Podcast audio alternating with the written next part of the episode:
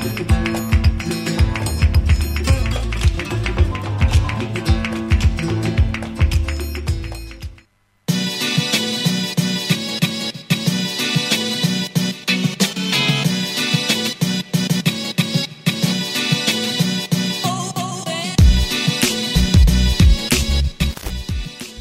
Continuamos con más Tercer Puente y les decíamos que en el Congreso, en la Cámara de Diputados de la Nación, eh, algunos de nuestros representantes están trabajando sobre la ley de emergencia agropecuaria, modificaciones en esta ley, y es el proyecto que presentó el diputado nacional de Juntos por el Cambio, Pablo Servi, que ya está en comunicación con nosotros. Bienvenido a Tercer Puente, Sole, te saluda.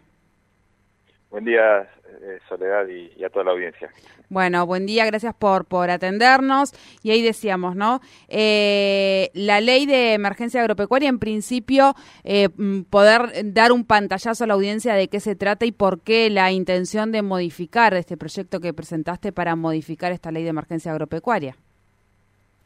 Sí, la ley de emergencia agropecuaria básicamente contempla el tener mecanismos de, para accionar cuando hay que valga la redundancia, una emergencia, ¿no? Ya sea algún accidente climático como son eh, sequía, granizo, inundaciones, algunas cuestiones telúricas como son terremotos o que pueda haber algún tipo de incidente que afecta a, los, a los productores y la posibilidad de continuar con las explotaciones o de sostener el empleo. Y lo que se vio este año con el tema de la guerra de Rusia-Ucrania, sobre todo para las actividades de economías regionales, como es la, fruticultura del valle, así como la del, eh, noreste argentino, de, entre ríos eh, Corrientes y Misiones, y la del NOA, noroeste argentino, que es eh, básicamente lo de la industria del limón, ¿no? de Tucumán, Salta y Jujuy, que dependen fuertemente del mercado ruso y con esto de la guerra se, cerró abruptamente el el mercado con un grave perjuicio, ¿no? Esto, Estas cuestiones de, de cierres de, de, mercados no están contempladas por la, por la ley actual de emergencia como una emergencia en sí. Entonces, la idea del, del proyecto es, justamente incluir dentro de las posibilidades de, declaración de emergencia a los cierres abruptos de mercados en productos que son precederos y que, que tienen poco o no, no, no encuentran mercado alternativo para esto, ¿no? No es para, en general para todos, sino básicamente pensado en las economías regionales que por ahí tienen eh, algunos mercados que, que, inciden fuertemente en su eh, eh, en la composición de sus exportaciones y que un cierre abrupto como puede ser esto, como en algún momento también fue lo de Brasil con el tema de la carpocalza para la manzana, que estuvo cerrado seis meses el mercado y es, tanto Rusia como Brasil son dos mercados muy importantes para la fruticultura en general, entonces también que esté previsto esto así como también eh, la, el proyecto que, plantea también produce eh, o plantea un,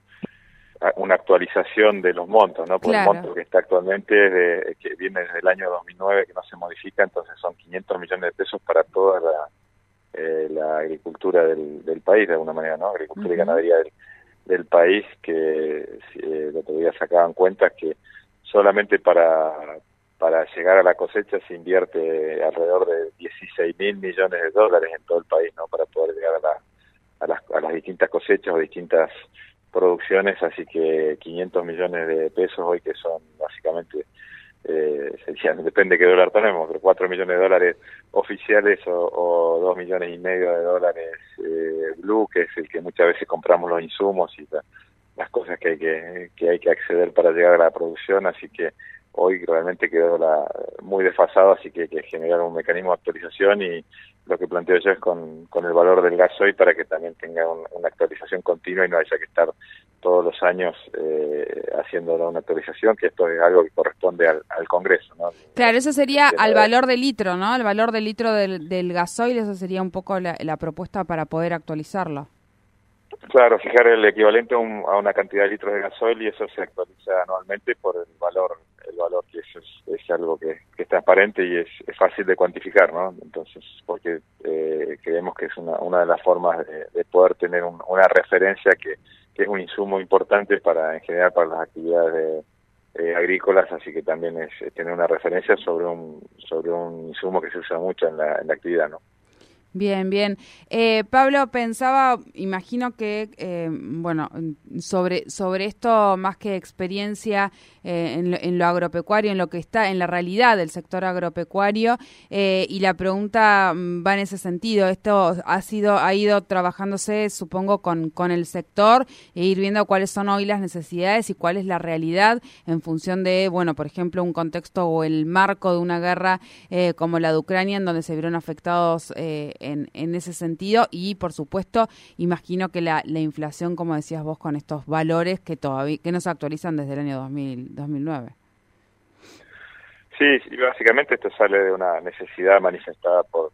por los actores del, sector, además como de los funcionarios actuales, porque estuvimos en una reunión acompañando a,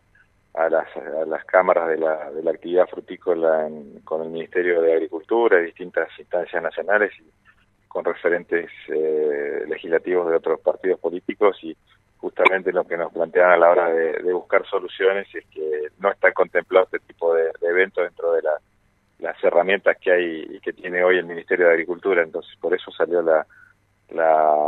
alternativa de, plantearlo y de hecho se está discutiendo ahora la, ley de emergencia, hay varios proyectos presentados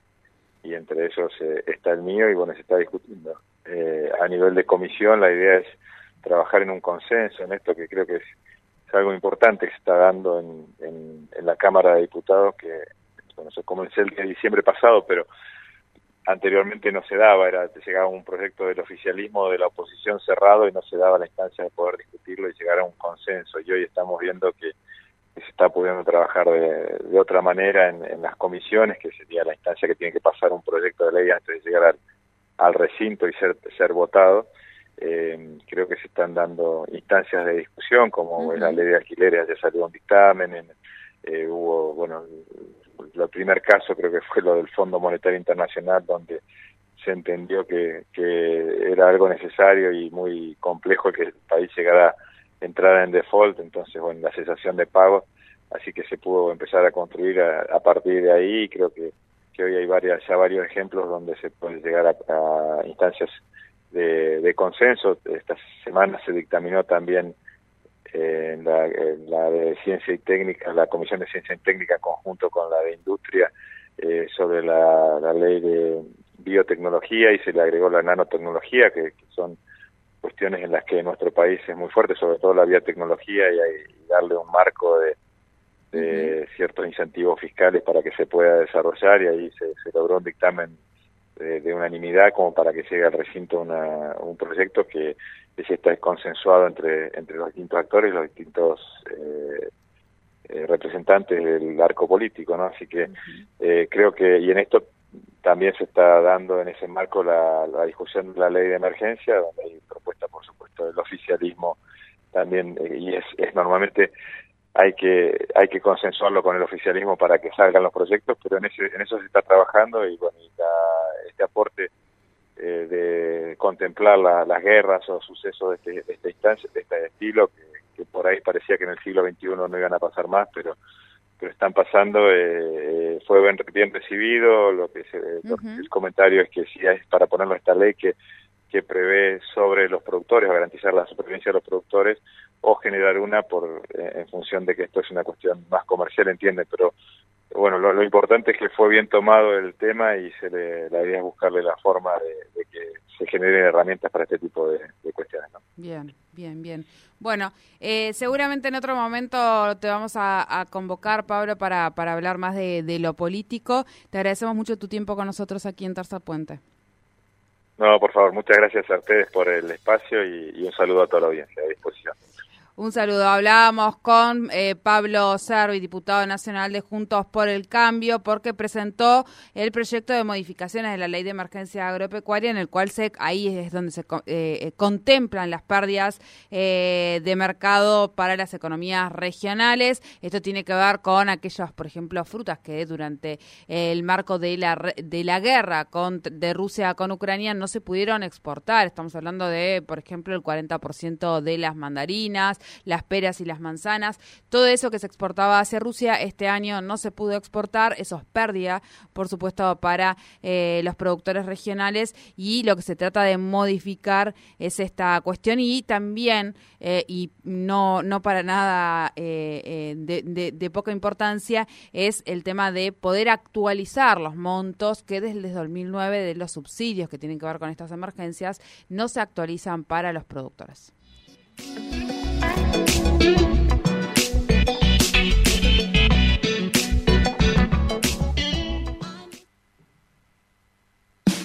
El EPEN pone a disposición distintas formas de pago para regularizar tu deuda por servicios de energía